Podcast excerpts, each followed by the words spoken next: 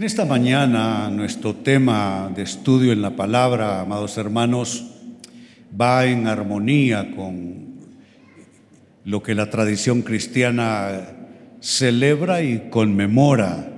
Se le llama Semana Santa o Semana Mayor, que se inicia con lo que tradicionalmente conocemos como el Domingo de Ramos. Pues nuestro tema en ese contexto se titula Jesucristo versus religión. Como pueden ustedes observar, están los distintos símbolos que representan distintas religiones en el mundo. Están ahí las religiones monoteístas, que son las tres grandes religiones del mundo. El cristianismo, el islamismo y el judaísmo son las tres grandes religiones monoteístas porque creen en la existencia de un solo Dios. Pero también están las religiones politeístas que creen en muchos dioses, en diversos dioses, eh, el hinduismo, para citar un ejemplo, y otras más. Y como ven, dentro de los símbolos de distintas religiones en el mundo, también aparece el símbolo del cristianismo por una razón, porque el cristianismo para demasiada gente solo se convirtió en una religión más. Y muchos viven el cristianismo como una religión. Y hay que hacer una clara diferenciación. Amados, la religión es el intento del ser humano por allegarse a Dios, por conocer a Dios. Ese es el esfuerzo de todas las religiones. Pero el cristianismo es el esfuerzo de Dios por rescatar al ser humano, por acercar al ser humano y el gran mediador en esto de Jesucristo. Mientras que las religiones son solo eso, el cristianismo es una relación, no una religión, sino una relación, porque Cristo nos pone de vuelta en la relación de vida con el Padre Celestial.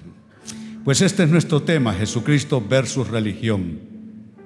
E inicio con este texto en la carta a los Hebreos, capítulo 13, versos 8 y 9, que nos advierte de la siguiente manera. Dice así, Jesucristo es el mismo ayer, hoy y por los siglos. Note que el cristianismo es algo central.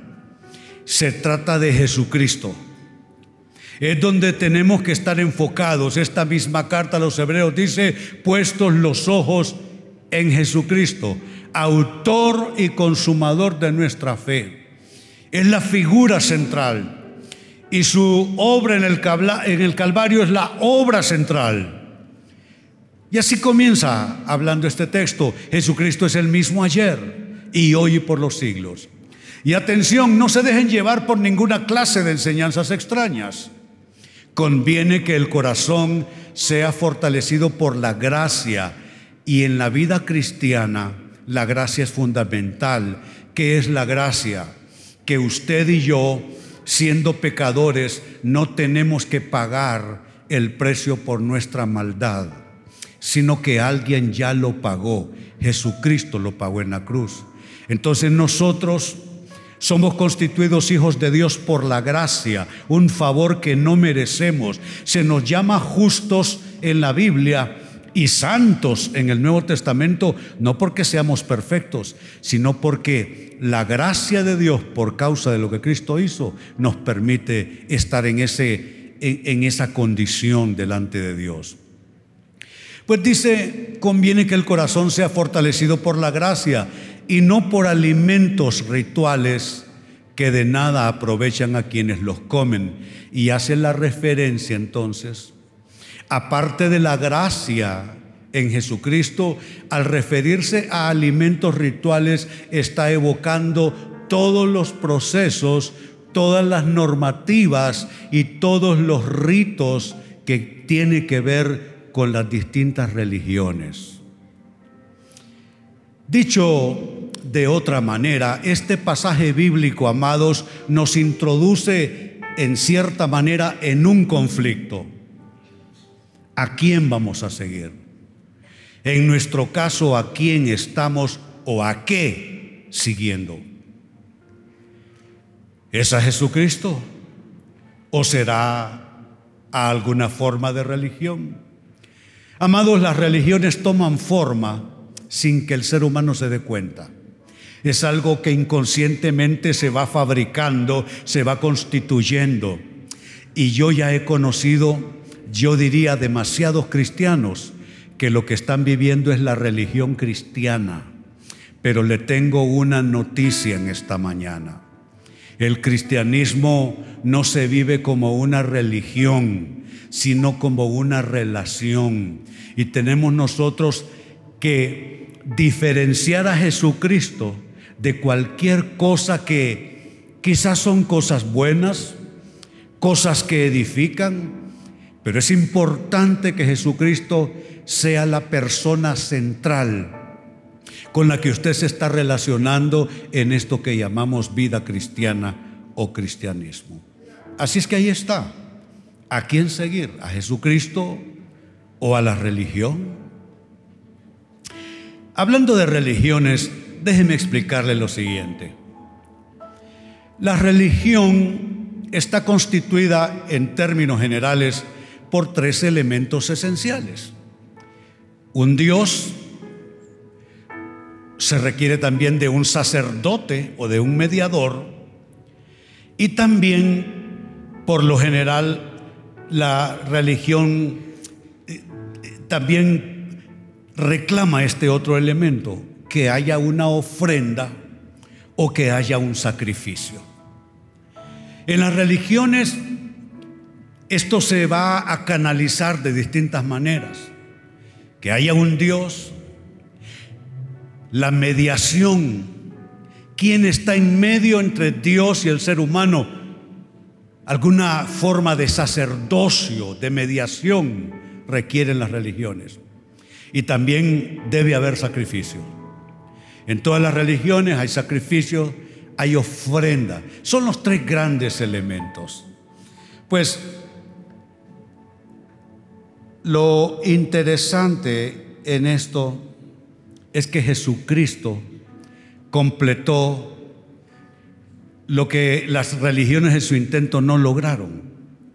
Todas las religiones son el intento de reunir esos tres elementos, Dios, un mediador y una ofrenda por el sacrificio. Pero Jesucristo, amados hermanos, completó estos tres elementos en sí mismo. Significa que Jesucristo, Él mismo es Dios. Significa también que Jesucristo Él mismo es el sumo sacerdote. Él es el mediador. Él es el que intercede, el que está entre Dios y el ser humano. Es Jesucristo nuestro abogado, nuestro mediador, nuestro gran intercesor. Y qué maravilloso. Él mismo es la ofrenda. Él mismo es el sacrificio por la redención humana. Él murió en la cruz y resucitó al tercer día porque el poder de la muerte no lo podía retener, ya que además de ser hombre también era Dios. Pero note usted cómo todo está resumido en Jesucristo. Él es Dios, Él es el sumo sacerdote o mediador y Él mismo es la ofrenda, el sacrificio por el pecado. Usted no debe buscar fuera de Jesucristo nada de esto. Y le doy un consejo que debiera ser más bien una advertencia. No le sume a Jesucristo nada más porque no es necesario.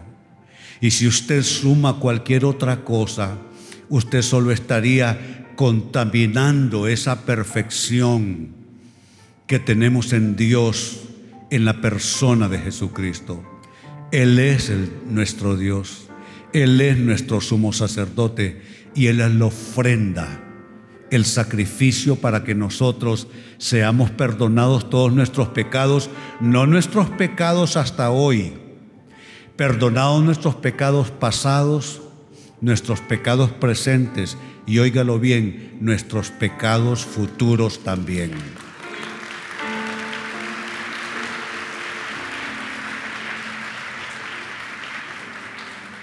Hay gente que cree que si tiene un mal día o una mala racha, una mala etapa, y Jesucristo viene y lo encuentra en esa mala racha, se va a quedar.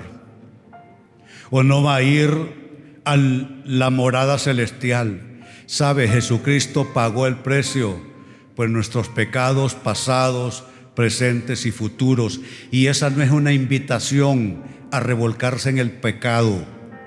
Eso no es una invitación a tomar la gracia con ligereza. Simplemente es una, es una clara demostración de Dios que cuando nuestra fragilidad se presente, la sangre de Cristo siempre estará para nosotros y será poderosa como el primer día que le entregamos a Él nuestras vidas.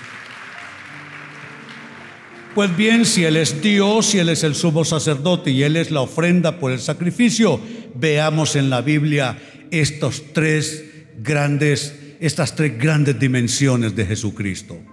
Lo primero, Jesucristo es Dios. Dice la carta a los Colosenses capítulo 1, versos 15 al 17 lo siguiente. Cristo es, me gusta esa frase. Cristo es. Nosotros nos congregamos, abrimos una Biblia, buscamos de Dios, porque estamos todo el tiempo buscando lo que Cristo es conocer lo que Cristo es. Usted no necesita conocer lo que René es. Eh, usted lo que le va a salvar no es lo que CCI es, es lo que Cristo es. Eso es lo que buscamos nosotros. No es un, perdóneme, no es un CCIcismo. Es a Cristo que buscamos. Lo que Él es es lo que más nos interesa.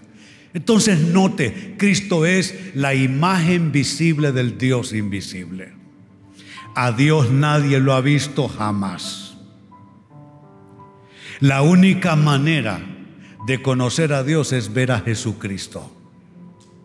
Jesucristo es la imagen visible del Dios invisible. Jesucristo, amados, no es un ser creado como usted y yo, como los ángeles, entidades celestiales, espíritus ministradores. No, Jesucristo existió desde siempre. Él ya existía, dice el texto, antes de que las cosas fueron creadas y es supremo sobre toda creación. Verso 16. Porque por medio de Él, note, por medio de Él Dios creó todo lo que existe en los lugares celestiales y en la tierra. Todo fue creado por medio de Él. Jesucristo es el verbo de Dios. Cuando Dios creó todas las cosas, porque Dios creó todas las cosas con su palabra, lo única, la única acción de creación que Dios hizo, aparte de crear con sus dichos, fue crear al ser humano al ser humano lo creó del polvo de la tierra. A nosotros Dios nos hizo con sus manos. Y la mujer todavía mejor. A la mujer no la agarraron de un poco de tierra. A la mujer la sacaron de un pedazo de ser humano. Eso significa que la mujer tiene un lugar especial y privilegiado desde la creación. Entonces, por lo demás, Dios todo lo creó con su palabra. Él habló, sea la luz, y la luz fue hecha. Y así todos los actos creacionistas fueron con la palabra. Pues esa palabra que Dios hablaba era Jesucristo. Él es el verbo de Dios. Y todo lo que existe en los lugares celestiales y en la tierra, todo fue creado por medio de Él. Sigue diciendo, hizo las cosas que que podemos ver y las que no podemos ver, tales como tronos, reinos, gobernantes, autoridades, no de este mundo, no de este mundo, del mundo invisible. El mundo invisible, o mejor lo digo como es, el mundo natural se parece un poco al mundo invisible. Creamos gobiernos, tronos, reinos, jerarquías, poderes, y eso solo es una emulación de lo que pasa en el mundo espiritual, donde también hay tronos, reinos, gobernantes y autoridades de ese mundo invisible. Pues bien, lo que vemos y lo que no vemos, lo que conocemos y lo que aún desconocemos, todo fue creado por medio de Él y para Él. Por medio de Él y para Él. El versículo 17 concluye diciendo que Él ya existía antes de todas las cosas y mantiene unida toda la creación. Jesucristo es como el punto de equilibrio entre la maldad que consume al ser humano y la redención de Dios que se ofrece todos, absolutamente todos los días. Jesucristo es Dios, es, es la manera en que nosotros podemos conocer y asimilar algo de Dios. Y Él permanece para siempre. Cuando usted hace sus oraciones, las hace en el nombre de Jesús. Cuando usted ora y bendice su mesa, porque yo asumo que usted no lo hace como lo haría su, su mascota. Su mascota solo se inclina ante el plato. Usted no. Usted es un ser racional que entiende que fue creado por alguien. Usted no es producto de la evolución del mono, ni es producto de, de un estallido eh, cósmico o, o alguna otra explicación que pudiéramos citar en esta hora. Usted fue creado por Dios con propósitos. Entonces usted, cuando se lleva el plato a la boca, usted le da gracias a Dios en el nombre de Jesús. Cuando usted va a salir de viaje, Usted invoca la sangre preciosa de Cristo para protección suya y de su familia. Cuando usted siente aprensión en su casa, usted declara la sangre de Cristo que le protege de toda mal. Y usted sabe que no habrá pestilencia que ande en oscuridad, ni mortandad que en medio del día destruya, que le podrá hacer daño a usted porque usted está cubierto por la autoridad de Cristo y por su sangre preciosa. Él es Dios, a Él sea la gloria hoy por siempre.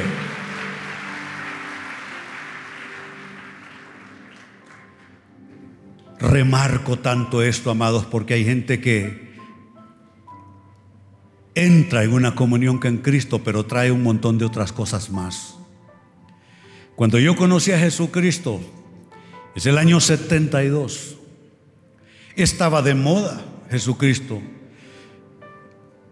La gran revolución hippie, la cultura hippie trajo de vuelta a Jesucristo.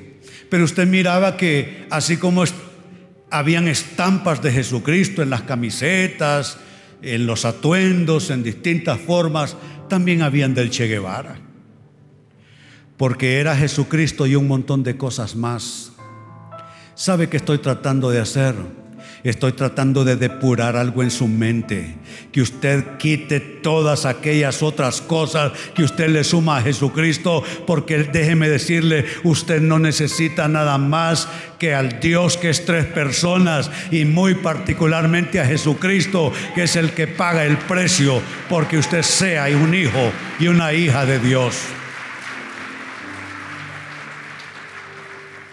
Cuando me hice cristiano, había sido seguidor de la fe del Hare Krishna. Yo pensaba que la fe del Krishna era lo que me podía purificar mi alma atormentada y que las mantras del Krishna era lo que me iba a mí a hacer entrar en una dimensión espiritual, en un nuevo nivel separado del pecado y la maldad. Pero cuando vino Jesucristo tenía que estar claro para mí, no era Cristo y unas mantras porque tampoco es Cristo y algunas otras cosas que usted quizá practica todavía. Es Él y solamente Él. Él es lo que usted necesita. Es a Él al que usted debe invocar. Jesucristo es Dios. Lo segundo, Jesucristo es el gran mediador. Es el sumo sacerdote. Es el gran intercesor. La carta a los hebreos nos lo enseña capítulo 4, versos 14 al 16. Dice, por lo tanto, y una frase así es concluyente, por lo tanto, ya que en Jesús, el Hijo de Dios, tenemos un gran sumo sacerdote, note que ha atravesado los cielos. Mm que ha atravesado los cielos. Él abrió un camino para usted, para mí, para todos nosotros. Que ha atravesado los cielos, dice. Aferrémonos entonces. Aferrémonos a la fe que profesamos. Sigue diciendo. Porque no tenemos un sumo sacerdote incapaz de compadecerse de nuestras debilidades, sino uno que ha sido tentado en todo de la misma manera que nosotros, aunque sin pecado. Note qué poderosa escritura es esa. Se trata de un sumo sacerdote, pero todas las religiones tienen sumos sacerdotes y sacerdotes especiales. Un sacerdote esencialmente es el que está entre Dios y la gente. Ese es un sacerdote. Un sacerdote es un mediador, básicamente. Pero dice que este sacerdote es diferente porque es un sacerdote que puede compadecerse de nosotros. Él nos entiende. ¿Cómo es que necesitábamos nosotros un sumo sacerdote? Ah, uno que viniera a tener la misma piel que usted y yo, que sintiera los mismos quebrantos que usted y yo, los mismos dolores, las angustias, la frustración, que conociera al ser humano no desde la creación, que conociera al ser humano desde el ser humano ese es Jesús. Vino a ser carne y sangre, al igual que usted y yo. Y entonces se trata de un sumo sacerdote que puede compadecerse de nuestras debilidades. Uno que ha sido tentado en todo de la misma manera que nosotros, a diferencia nuestra, Él sin pecado. ¿Por qué ese sumo sacerdote te puede comprender cuando estás tentado? Cuando estás en una lucha intestina con tus debilidades, con tus concupiscencias, con tus propias maldades. Ah, porque Él fue tentado a la manera de los seres humanos. Hay ciertos círculos de la religión cristiana que ha hecho tan sublime la imagen de Cristo que les ofende este reconocimiento que Cristo fue tentado en todo, al igual que usted y yo. No lo pueden aceptar. Lo han hecho tan sublime. No quieren su humanidad. Quieren solo su deidad. Pero sabe la humanidad de Cristo. Esa dimensión humana de ese Cristo que es Dios es necesaria para nosotros. Es conveniente para nosotros. ¿Por qué? Porque significa que conoce a la humanidad desde la humanidad. Él, nos, él no tiene que figurarse cómo se siente usted. Él se sintió igual que usted. Entonces eso le, vuelve el, el sumo sacerdote perfecto para nosotros. Uno capaz de compadecerse de nuestras debilidades Dos, uno que ha sido tentado en todo, en la misma manera con nosotros, solo que en su caso sin pecado. Dice el verso 16 de este pasaje, así que, conclusión lógica, así que acerquémonos confiadamente al trono de la gracia. No es acerquémonos a la religión Acerquémonos al trono de la gracia. Tus pecados, hermano hermana, han sido perdonados. La tradición conmemora que un día como este Jesucristo entró triunfalmente en Jerusalén, montado en un pollino de asno que nunca había sido montado antes. Pero no te engañes, lo maravilloso en esos sucesos históricos, cuando Jesucristo estuvo en esta tierra, es porque Jesucristo venía a pagar un costo altísimo. La humanidad que estaba irremediablemente perdida en la eternidad. La ley de Moisés no pudo ser cumplida. La ley de Moisés solo vino a demostrar lo que demuestran todas las religiones, que el ser humano no tiene la capacidad de guardarse totalmente puro, santo para Dios a fuerza de cumplir con ciertos requisitos, con ciertos reglamentos y con ciertas leyes. Nadie puede. La ley solo vino como una demostración de que tampoco así podíamos. Se requería la gracia de Dios. La gracia de Dios. Entonces, por causa de ese sumo sacerdote, podemos acercarnos a Dios. Y ya no estar escuchando al enemigo que te dice, óyeme, tú te enojaste esta mañana, ¿cómo es que vas a ir a la iglesia si te enojaste y peleaste en tu casa? Pues sabes qué, peleé en mi casa porque vamos, estoy creciendo, todavía no tengo la madurez, pero aunque peleé en mi casa esta mañana, estoy en la casa de Dios porque no son mis méritos, son los méritos de Jesús los que me permiten entrar a la casa de Dios. Por eso me repugna el cristiano legalista que te dice que para estar bien te vistas de esta manera, tu cabello de esta otra manera, que el vestido no sé por dónde, que, en tu cara no sé qué, que aquí, que allá, que comas, que, que no comas, que hagas, que no hagas. ¿Sabes qué? Los méritos no son nuestros, los méritos son de Jesucristo. Él es el que nos posibilita acercarnos a Dios. Mire lo que estamos leyendo, así que acerquémonos confiadamente al trono de la gracia para recibir. Me gusta eso.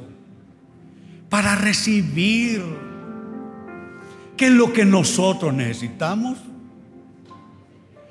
Misericordia y hallar la gracia que nos ayude en el momento que más la necesitamos. Hermano, hermana, ensanche su mente y su corazón. Ya no vive el cristianismo, usted solo es pedir, pedir, pedir, pedir cosas que venden en la tienda cosas que venden en el supermercado. ¿Es eso la vida cristiana por usted? Dame un carro, dame un mejor trabajo, eh, eh, eh, quiero comprar un televisor más grande. O sea, ese es el cristianismo para usted. Note, acerquémonos confiadamente al trono de la gracia para recibir misericordia. Eso es lo que usted necesita. La misericordia de Dios, la gracia de Dios. Cuando Dios lo ha amparado a usted, todo sus problemas se van a resolver. Cuando usted camina con la gracia de Dios sobre usted, entonces todo va a estar bien, no importa cuáles sean sus peticiones del momento.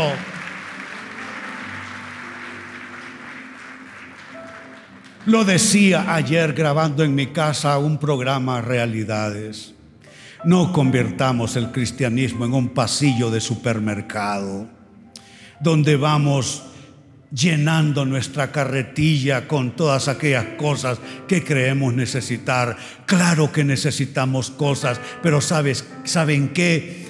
Con o sin las cosas que necesitamos, Él es Dios y nosotros hemos sido hechos salvos por su sangre preciosa, por esa cruz a la que Él subió, ese madero en el cual fue sacrificado.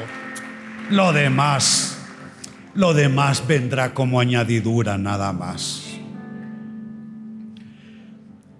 Entonces ahí está. Jesucristo es el sumo sacerdote y es el gran mediador. Y sobre eso de ser mediador, de ser un, intercesor, también Hebreos capítulo 7, versos 25 y 26 dice, por eso también puede salvar por completo a los que por medio de él se acercan a Dios. Note, es una salvación completa.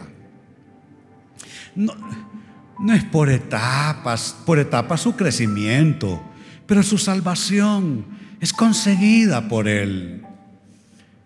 No son niveles que usted va subiendo como en las religiones.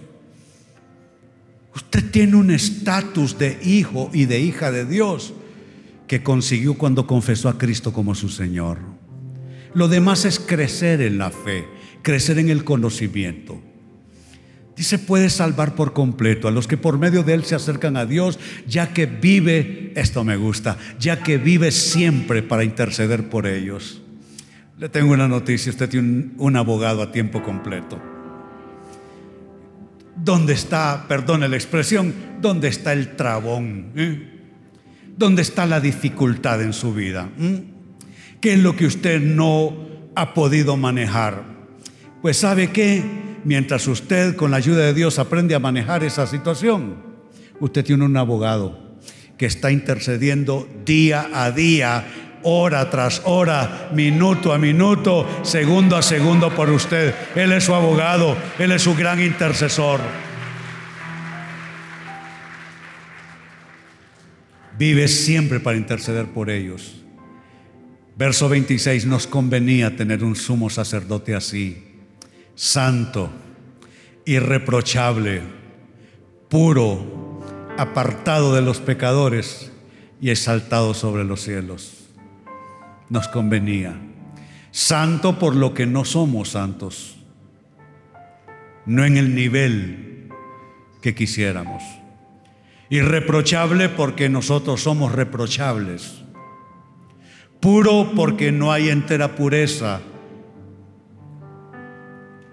Apartado del pecado. Nosotros caminamos salpicando el pecado en nuestros pies. ¿Sabe? En esta Semana Santa parte de la tradición es el lavatorio de pies. Y el lavatorio de pies simboliza la limpieza en nuestro, mientras que andamos en, en nuestro caminar en este mundo. Mientras caminamos en este mundo, nos vamos a salpicar del lodo del pecado de una manera o de otra. Cristo nos lava los pies.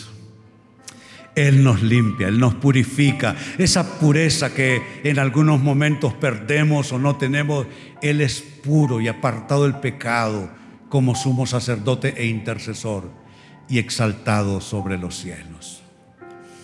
Y lo tercero, Jesucristo es la ofrenda de reconciliación. Entonces, número uno, dijimos, Él es Dios. Y número dos, Él es el sumo sacerdote y mediador. Y ahora número tres, Él mismo es la ofrenda por la reconciliación. Nadie es capaz de pagar o de poner el sacrificio que usted y yo necesitamos. Nadie. Ni nada de lo que hagamos. Hacemos cosas en la búsqueda de la santidad, porque sin santidad nadie verá al Señor. Queremos crecer, queremos parecernos a Él. Y esas son etapas de crecimiento y de maduración. Pero lo cierto es que la ofrenda por nuestra salvación y nuestra reconciliación a todo nivel, reconciliación con Dios, con nosotros mismos y con nuestros congéneres, esa ofrenda de reconciliación es Jesús. Por eso no hay ninguna razón aceptable de su parte como para decir que usted no esté reconciliado con la persona que le ha hecho mal. Usted puede reconciliarse con quien ha pecado contra usted, no por los méritos suyos, sino por los méritos de Cristo. Él es la ofrenda por la reconciliación humana.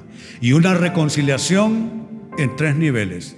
Reconciliación con Dios, reconciliación con nosotros mismos y reconciliación con los que nos rodean. Por eso usted, así como lo decidí y lo declaré hace años yo mismo, usted puede hacer la misma declaración. Usted puede tomar la misma determinación. Y esa determinación es, yo no tengo enemigos. No tengo enemigos. Y no tengo enemigos y no significa eso que no haya nadie molesto conmigo, enojado, que no hay nadie que no me malquiera. No, no. Cuando digo que no tengo enemigos, significa que de mi parte no hay enemistad.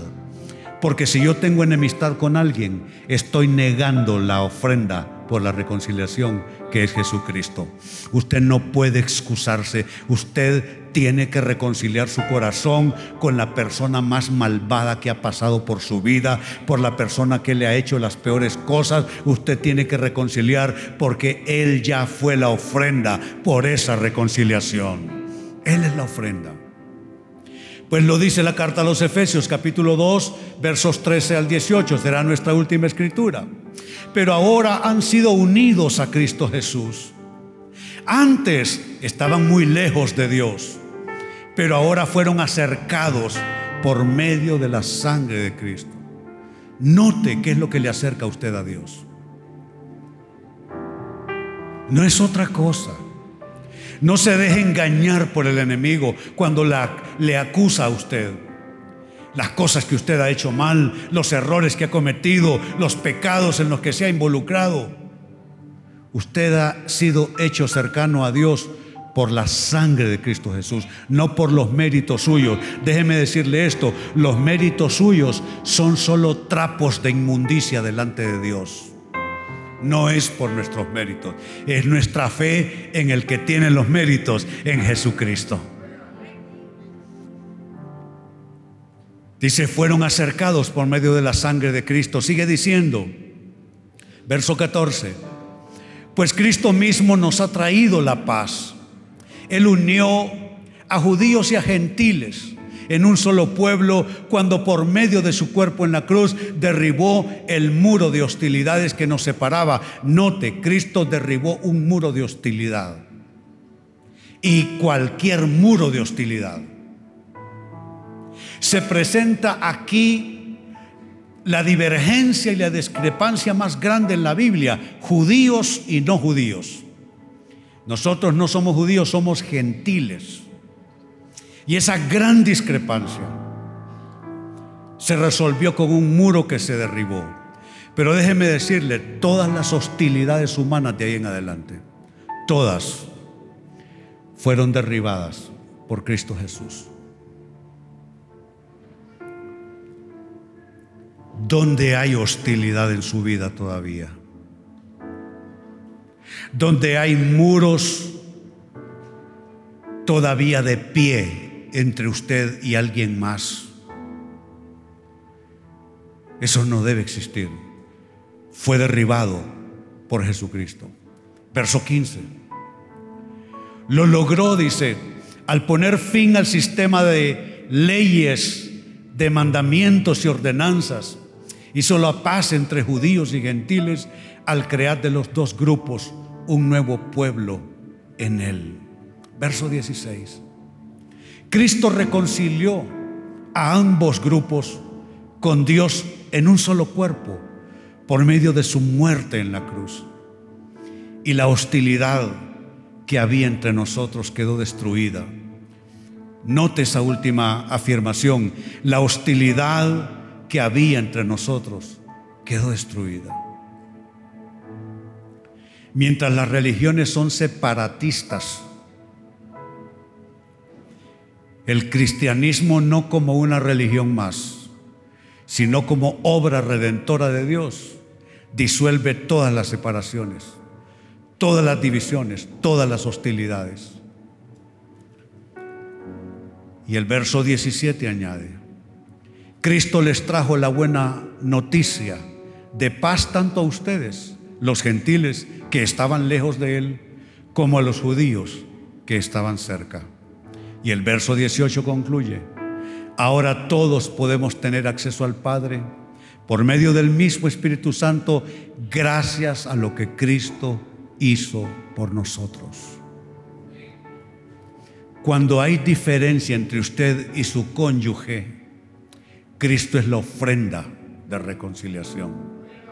Se lo escuché decir a un misionero cuando yo era muy joven, todavía yo recién casado. Dijo él, Jesucristo es el único terreno neutral donde los casados podemos relacionarnos. Lo demás eran diferencias que vamos a encontrar. Temperamentos, personalidades, caracteres, costumbres, en fin. Cuando nosotros ubicamos nuestra relación en ese terreno neutral de Jesucristo, que es un terreno de reconciliación, no hay más remedio. Tenemos que perdonarnos tenemos que reconciliarnos. Y eso no es solo para judíos y gentiles, tampoco para la gente casada que estoy mencionando. Esto es para cualquier relación humana que se necesite.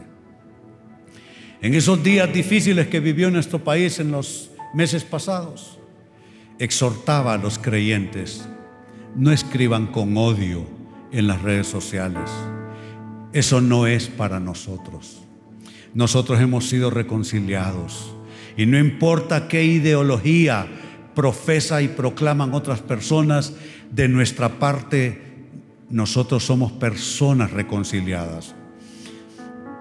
A nuestro director ejecutivo de la red misionera global CCI le digo, predicamos el Evangelio en países musulmanes, pero es importante que la gente sepa que no somos enemigos de los musulmanes. Predicamos la fe que según nuestro entendimiento en la palabra de Dios es la fe que redime al ser humano, pero somos capaces de amar al musulmán con todas sus creencias, con todo lo que son, porque amamos al ser humano que Dios creó a imagen y a semejanza suya y podemos pasar a través de las diferencias, a través de Jesucristo, el gran reconciliador. ¿Cuántos me dicen amén?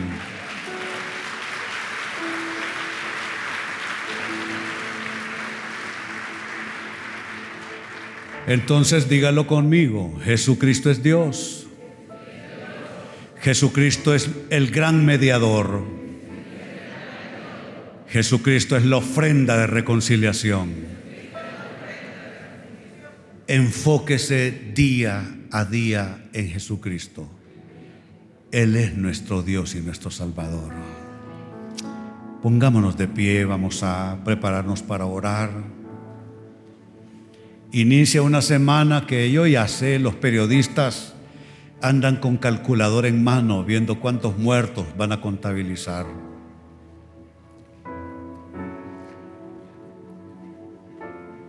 Esta es una semana que aunque involucre descanso para nosotros, no tenemos por qué decir no a lo que la tradición cristiana conmemora. No tenemos por qué decir no. Al contrario, creemos comprender el significado de lo que a lo largo de esta semana se conmemora. Donde quiera que estemos el resto de la semana, invoquemos el nombre de Dios.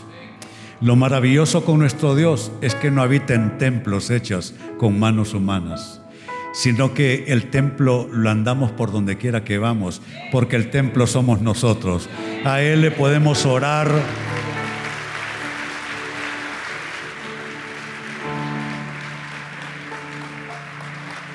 A Él le podemos orar en el auto, acostados en la cama, sentados en algún lugar, en la oficina, aunque en la oficina estamos para trabajar, no para tener devocionales, pero vamos, que podemos orarle a Él en cualquier lugar y situación. Ese es nuestro Dios que está a la mano en cualquier lugar, momento, situación y experiencia que estemos teniendo.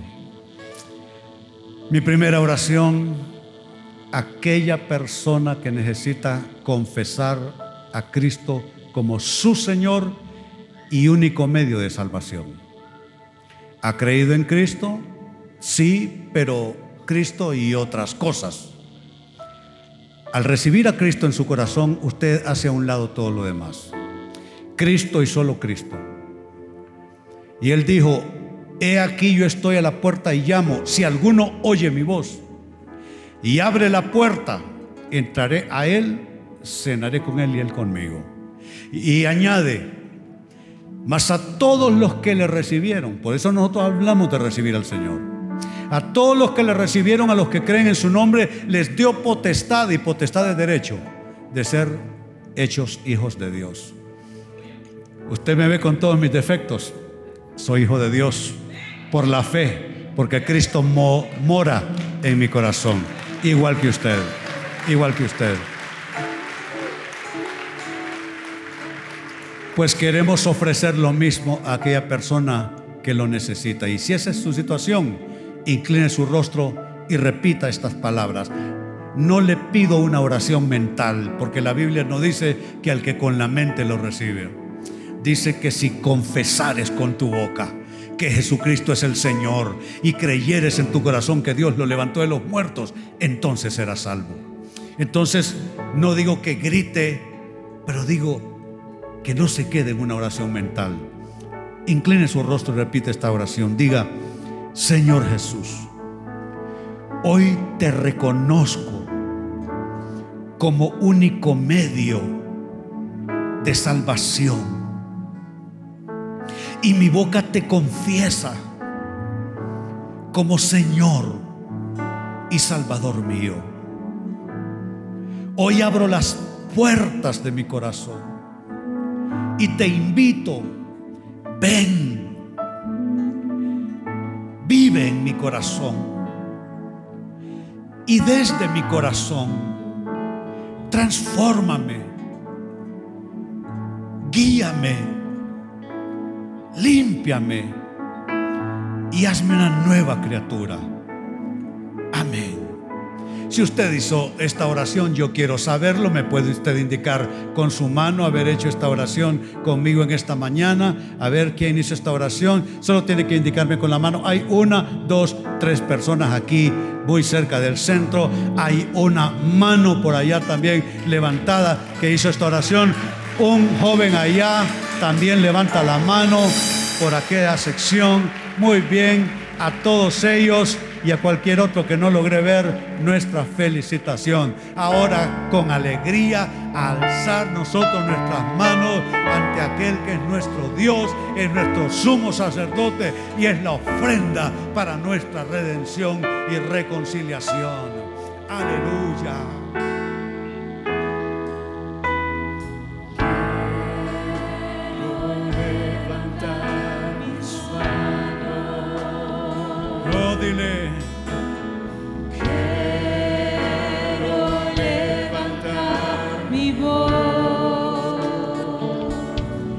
Ofreciendo a ti mi vida.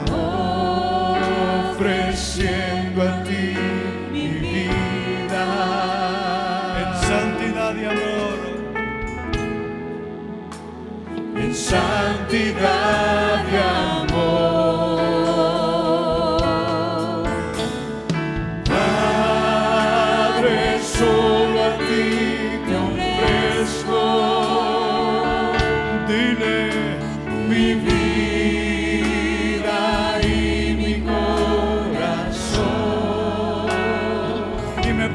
en tu presencia.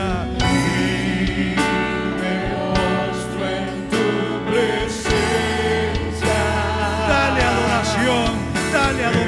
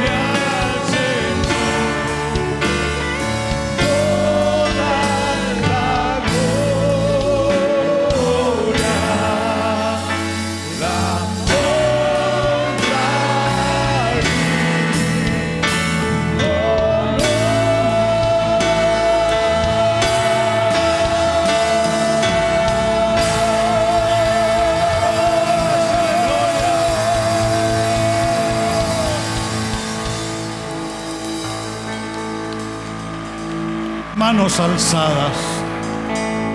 Jesucristo, hoy una vez más te reconocemos como Dios, Dios eterno, como nuestro gran sumo sacerdote y mediador, y como ofrenda para toda reconciliación. Reconciliación con el Padre, reconciliación en nuestro propio corazón y reconciliación para con quienes nos rodean. Hoy te damos gracias Jesús. Manifiéstate más y más a nuestras vidas. Revélate más y más a nuestras vidas. Muéstrate Jesucristo en toda tu grandeza, en toda tu gloria, en toda tu plenitud a nuestras vidas. En la medida, Jesús, que caminamos en nuestro peregrinar a la eternidad, déjanos verte más y más déjanos conocerte más y más y anticiparnos a la gloria eterna, dándote gloria en los días de nuestra vida terrenal. Gracias Jesús. Gracias Jesús por salvarnos, por morir por nosotros en la cruz, por entender nuestra debilidad. Gracias, oh sumo sacerdote y ahora, hermano, hermana, déjame bendecirte, impartirte una bendición sobre tu vida. Hoy te bendigo por los méritos de Jesucristo. Que las riquezas en gloria en Cristo Jesús sean tu posesión en todo aquello en que lo necesites. Que el Señor sea tu guiador, que el Señor sea tu protector, que el Señor sea tu proveedor. Que puedas ver la gracia de Dios todos los días. Que puedas ver la misericordia de Dios a cada instante. Y eso que llamamos tu proyecto de vida. Bendigo tu proyecto de vida. Tus esfuerzos son apreciados a vista del cielo. Tú no estás descartado, no estás descartada no estás fuera de la lista, ¿no es cierto? Al contrario, estás entre aquellos que por la sangre de Jesucristo fueron declarados reyes y no solo reyes, sacerdotes también. Ve y sé un sacerdote en tu casa. Ve y sé un rey en tus circunstancias y usa la autoridad que Cristo te ha conferido para que el enemigo sea derrotado delante de tus pies y para heredar las preciosas promesas en Cristo Jesús. Así te bendigo en el nombre del Padre y del Hijo y del Espíritu Santo. Decimos todos, amén, que así sea.